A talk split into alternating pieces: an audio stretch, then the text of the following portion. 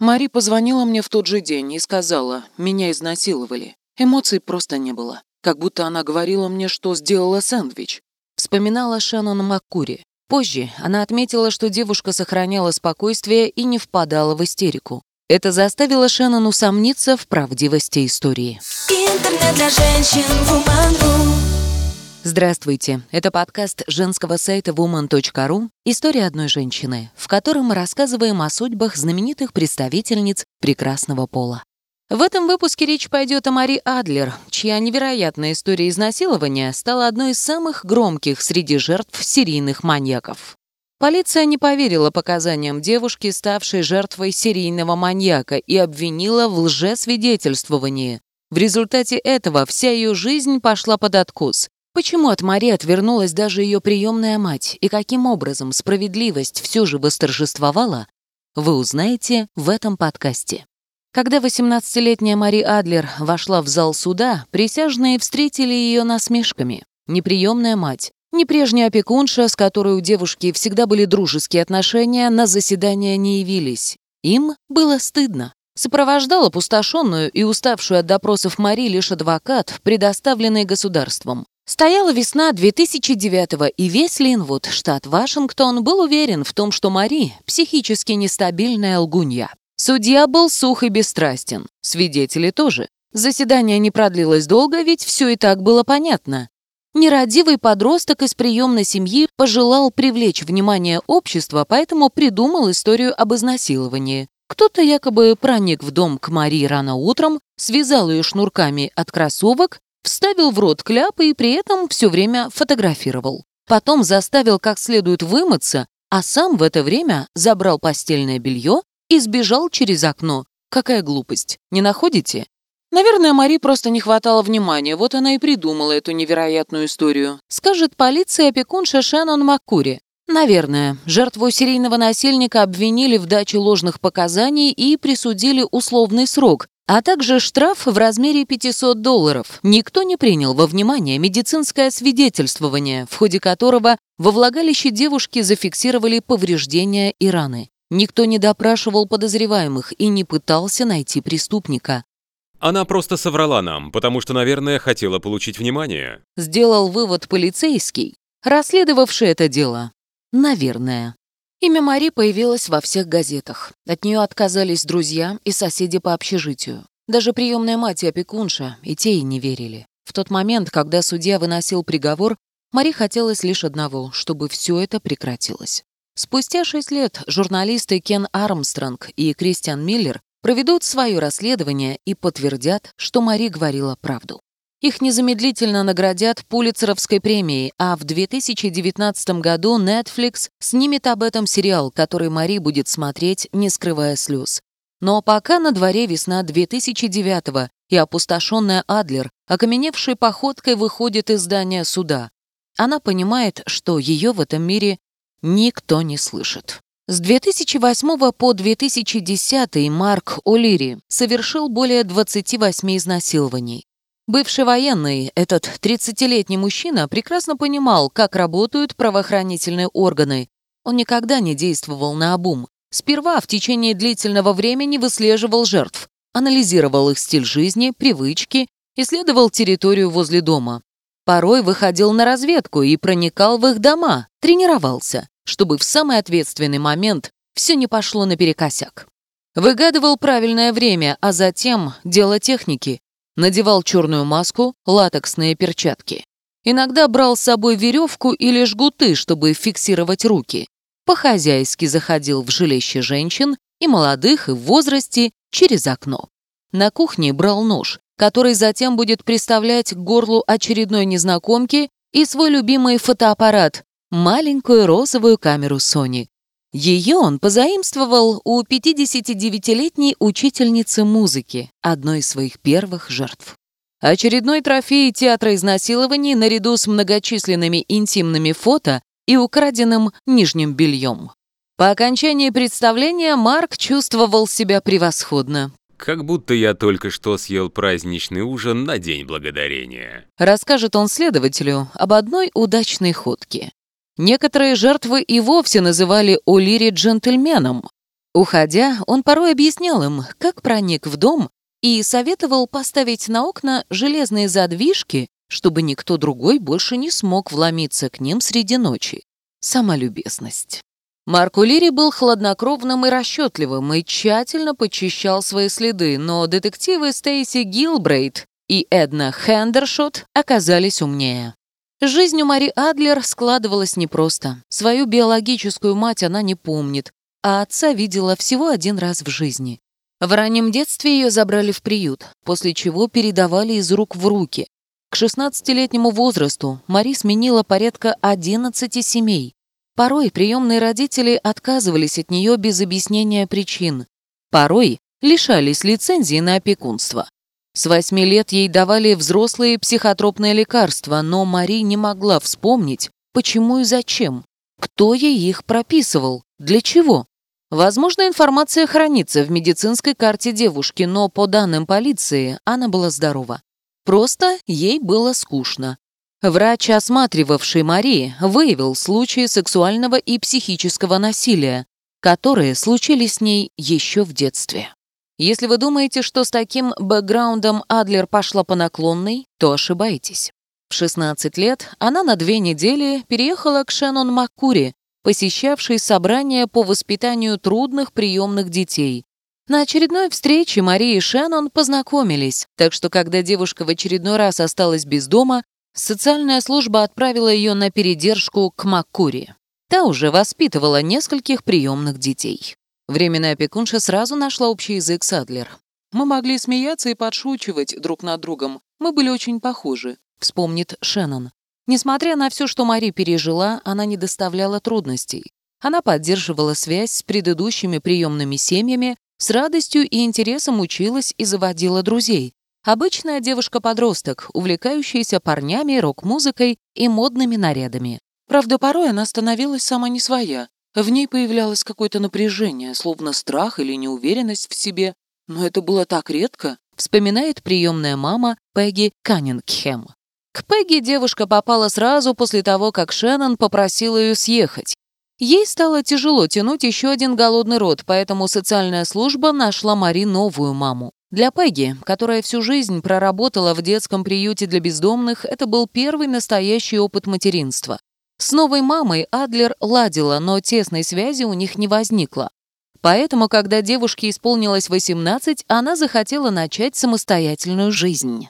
Каннингхэм поддержала стремление приемной дочери и нашла для нее программу Project Ladder – проект «Лестница», своего рода школу жизни для выходцев из приемных домов.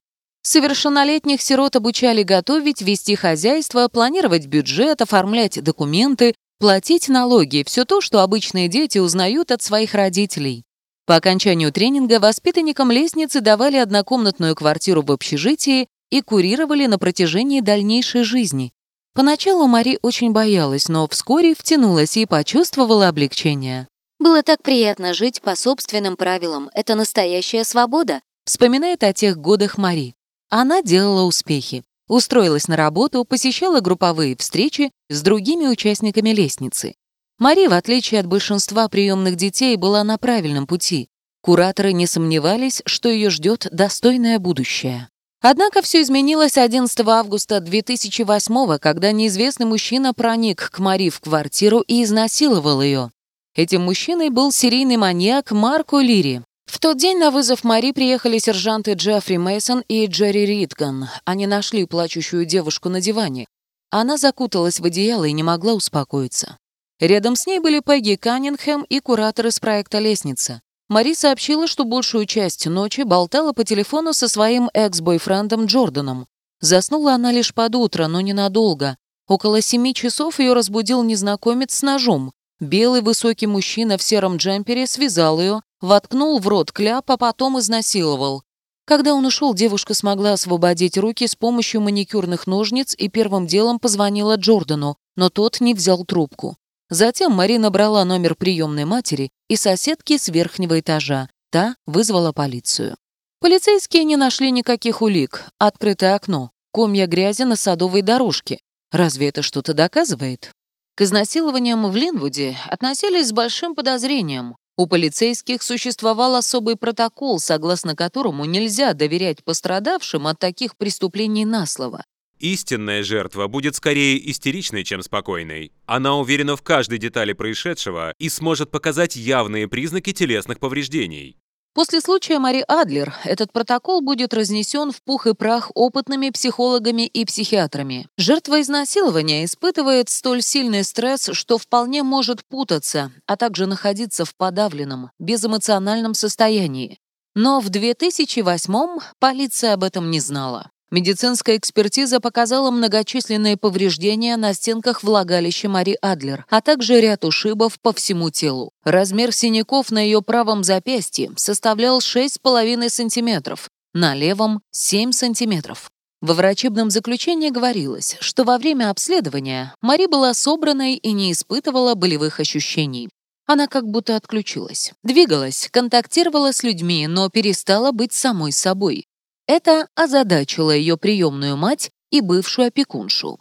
Мари позвонила мне в тот же день и сказала, меня изнасиловали. Эмоций просто не было. Как будто она говорила мне, что сделала сэндвич, вспоминала Шеннон Маккури. Позже она отметила, что девушка сохраняла спокойствие и не впадала в истерику. Это заставило Шеннон усомниться в правдивости истории. Тоже подтвердила и Пегги. Сразу после случившегося Мари позвонила ей. Она все время плакала, а голос был тихим и сдавленным. Однако на следующий день, когда они отправились покупать новое постельное белье, девушка вела себя как обычно. Спустя сутки, когда Пегги вновь приехала к приемной дочери, Мари рыдала, свернувшись клубком на полу. Я села с ней рядом и попросила рассказать, что случилось в ту ночь. Она поведала, что напавший связал ее шнурками от кроссовок, вставил в рот кляп, все время фотографировал а на его левой ноге было большое родимое пятно. Эта история больше походила на сценарий детективного сериала, подумала Пегги. Вечером того же дня она позвонила Шеннон и обсудила с ней свои сомнения. Похоже, Мари выдумала всю историю. Бывшая опекунша девушки с ней согласилась. После этого Пегги набрала номер полиции. Она сообщила, что Мари Адлер, вероятно, страдает дефицитом внимания и могла все придумать. Сержант Мейсон подействовал незамедлительно. Увез пострадавшую в участок и заставил еще раз изложить всю историю, на этот раз письменно. Мари плохо понимала, зачем это нужно, но согласилась. При даче показаний она допустила одну неточность. Забыла упомянуть ножницы, с помощью которых освободила связанные руки. По новым данным, она просто набрала номер экс-бойфренда после того, как маньяк ушел, Сержанты Мейсон и Ридган лишь молча переглянулись. Они были убеждены, что девушка попалась на лжи.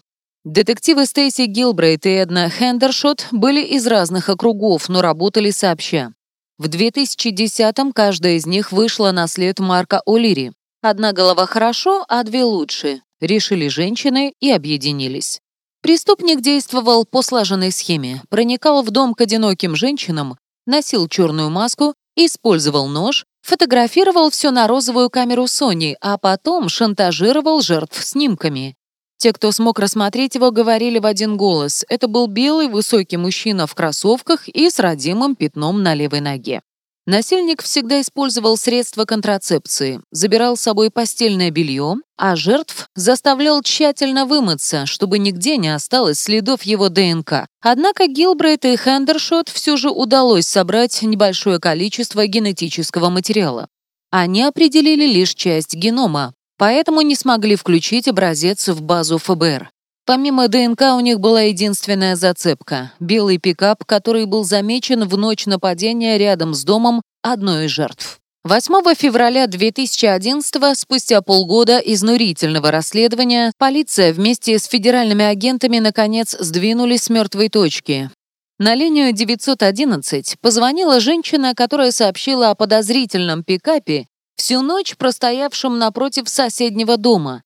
Спустя три недели там было совершено изнасилование. Пикап оказался белой Mazda 1993 года, зарегистрированной на имя Марка Патрика О'Лири. «Это наш парень», — почувствовала в тот момент Гилбрейт. Спустя три дня агенты ФБР осмотрели дом подозреваемого. Типичная одноэтажная лачуга с серой обшивкой рядом с заправочной станцией, низкий забор из рабицы, невнятные жиденькие цветы во дворе. Обычный дом обычного американца нижнего среднего класса. Для того, чтобы получить ДНК у Лири, агентам пришлось изловчиться. Марк жил в доме вместе со своим братом Майклом, и сначала ФБР следило именно за ним. Стражи порядка настигли Майкла, когда он обедал со своей девушкой в кафе и изъяли чашки для анализа. Результаты ДНК совпали с теми фрагментами генома, что хранились в полицейском управлении. Но кто из двух братьев преступник? 14 августа 2008 Мари Адлер вновь вызвали в полицейское управление. Теперь ей пришлось рассказать детективам буквально всю свою жизнь, и то, как обходили с ней некоторые приемные родители, и то, как ее изнасиловали в семилетнем возрасте, и то, что она все время чувствует себя одинокой. Девушка не прекращала плакать, и то и дело просила полицейских дать ей немного передохнуть, но сержанты Мейсон и Ридган лишь качали головой. В конце концов, они заявили, что не верят ни единому ее слову. Именно в тот момент, как потом вспомнит Мари, у нее сработал внутренний выключатель. «Я всегда поступаю так в стрессовых ситуациях. Просто перестаю что-либо чувствовать, улетаю, становлюсь удобной. Так проще жить». Неужели ты утверждаешь, что по нашему городу бегает ненормальный маньяк и среди ночи забирается в дома к женщинам? Спросили Мари полицейские. «Нет, Почти шепотом ответила девушка, опустив глаза. наверное, мне все это просто приснилось». Приснилось? Нет, это ты выдумала. Сознанием дела заключили детективы. Они положили перед Мари чистый бланк и потребовали написать заявление о лжесвидетельствовании. К тому времени притихшая Адлер практически ничего не соображала. Она подписала все, что требовали от нее сержанты. Лишь после этого многочасовой допрос был окончен, и Мари позволили посетить уборную. Там она заперлась, включила воду и долго смотрела на свое отражение в зеркале. Заплакать у нее не получилось. Мари потеряла сон. Ей все время казалось, что насильник вернется. Из спальни она перебралась на диван в гостиную и даже ночью не выключала свет. Рассчитывать на поддержку приемной мамы и бывшей опекунши не приходилось, а немногочисленные друзья от нее отвернулись. Мари поняла, что единственный шанс покончить с этой историей — добиться справедливости. А потому она обратилась к куратору проекта «Лестницы» с просьбой помочь ей найти адвоката. Мари сообщила, что написала заявление о лжесвидетельствовании под давлением и хотела бы отказаться от этих слов. Но кураторы лишь высмеяли девушку и тут же позвонили в полицию. Джеффри Мейсон встретился с Мари. Зачем ты продолжаешь нас обманывать? Тебе придется пройти тест на детекторе лжи. Мари на это условие согласилась. Но если он не подтвердит твои показания, ты на долгие годы сядешь в тюрьму, а также лишишься квартиры. заявил Мейсон. После этих слов выступать против полиции Мари не решилась, а вечером того же дня кураторы заставили ее рассказать о своей лжи всем участникам проекта «Лестницы» во время очередного собрания. На протяжении нескольких часов затравленная Мари тихо сообщала своим соседям по общежитию, как ее насиловали, как она обманула полицию и что она плохой человек. Не знаю, зачем я соврала полиции. Наверное, со мной что-то не так. Сочувствия она не встретила. Бывшие приятели смотрели на нее с нескрываемым презрением. После этого собрания Мари впервые задумалась о том, чтобы покончить с собой. Она пошла на городской мост и простояла там в течение нескольких часов. Наверное, это был единственный раз, когда я просто хотела умереть. Вспомнила она. Дальше хуже. Уже вечером одна из подруг Марии создала сайт, на котором разместила всю информацию об этом деле. Не забыла она и о фотографиях. В газетах, которые все это время освещали дело Адлер, не называли имен и не показывали снимки. Никто не догадывался, кто именно стал жертвой преступления. Но теперь самую главную лгунью города все знали в лицо. Стоит ли говорить, что Мари сразу уволили с работы, а чуть позже ей пришло письмо из суда. Ее обвинили в даче ложных показаний и грозили тюремным сроком. Мари вынесли условный приговор и назначили курс психотерапии. Помимо этого было необходимо заплатить штраф за издержки судопроизводства в размере 500 долларов. Адлер не сопротивлялась. Как-то раз, спустя два месяца после суда над приемной дочкой, Шеннон Маккури смотрела вечерний выпуск новостей. Там сообщалось, что в соседнем округе орудует некий маньяк в черной маске. Женщина мгновенно связалась со своим отцом, бывшим копом, и попросила узнать подробности по этому делу. Все показания жертв сошлись с тем, что рассказывала Мари. Получается, она не врала. Шанан настаивала, чтобы девушка вновь обратилась в полицию, но та уже усвоила свой урок. Когда жизнь наносит тебе удары, лучше всего молчать и никому об этом не говорить. Ведь будет еще больнее. 13 февраля 2011 детектив Гилбрейт постучала в дом братьев Улири. На часах было 8.15 утра, поэтому открывший дверь Марк выглядел заспанным и смущенным. Стейси времени зря не теряла. Она предъявила ордер на обыск и мгновенно осмотрела подозреваемого. Интересовала ее лишь одна деталь — родимое пятно на левой ноге. Задрав штанину Марка, она убедилась, что пришла по адресу. В тот же день серийный маньяк был арестован. Следователи обнаружили в шкафу у Лири пару кроссовок Adidas ZX 700. Отпечатки подошвы соответствовали следам, обнаруженным в нескольких местах преступлений. Там же хранились черный пистолет Ругер 38-го калибра, розовая камера Sony Кибершот, а также влажные салфетки и смазка. Кроме того, детективы наткнулись на пару перчаток Under Armour. В ванной комнате лежала черная маска, а в тайнике стенового шкафа покоилась коллекция женского нижнего белья — трофеи. Спустя пару недель судебный компьютерный специалист взломал файлы, которые Алири держал на своем жестком диске. Он нашел папку под названием «Девочки». Там хранились фотографии, которые Марк делал во время преступлений. Всех жертв Гилбрейт смогла опознать, кроме одной. Это была молодая женщина, возможно, подросток. На фотографиях связанная жертва выглядела испуганной, а ее глаза были полны слез. Гилбрейт стало плохо. Как же узнать ее имя? Как добиться справедливости? На одном из снимков детектив заметила свидетельство об окончании курса проекта лестницы с указанием фамилии, имени, отчества. Этой неизвестной девушкой оказалась Мари Адлер. Ходе допроса Марку Лири язвил и насмехался над полицией. «Были бы вы поумнее, уже давно бы меня арестовали», — заявил он. Мужчина откровенно со всеми подробностями рассказывал о своих преступлениях. Кажется, он наслаждался своей минутой славы. Нападение на Мари Адлер он запомнил лучше других, ведь девушка оказалась не в его вкусе. Все подробности, рассказанные Марком, полностью совпали с первыми показаниями Мари. О'Лири признал себя виновным. В июне 2012 года он был приговорен к 40 годам за изнасилование в Киркленде и к 28 годам за изнасилование Мари в Линвуде. Через два с половиной года после того, как весь город ополчился против Мари Адлер, Полиция нашла ее к югу от Сиэтла и сообщила новость. Насильник, некий Марк Улири, был арестован в Колорадо. Копы вручили девушке конверт с информацией о бесплатной психологической помощи, которую государство предоставляет всем жертвам изнасилования, а также 500 долларов, возмещение судебных издержек. Мари не нашлась, что ответить. Шанон и Пегги извинились перед девушкой и признались, что просто не знали, как вести себя в подобной ситуации. Мари тут же их простила. Чуть позже она подала в суд на город и выиграла дело, получив 150 тысяч долларов в качестве компенсации морального ущерба.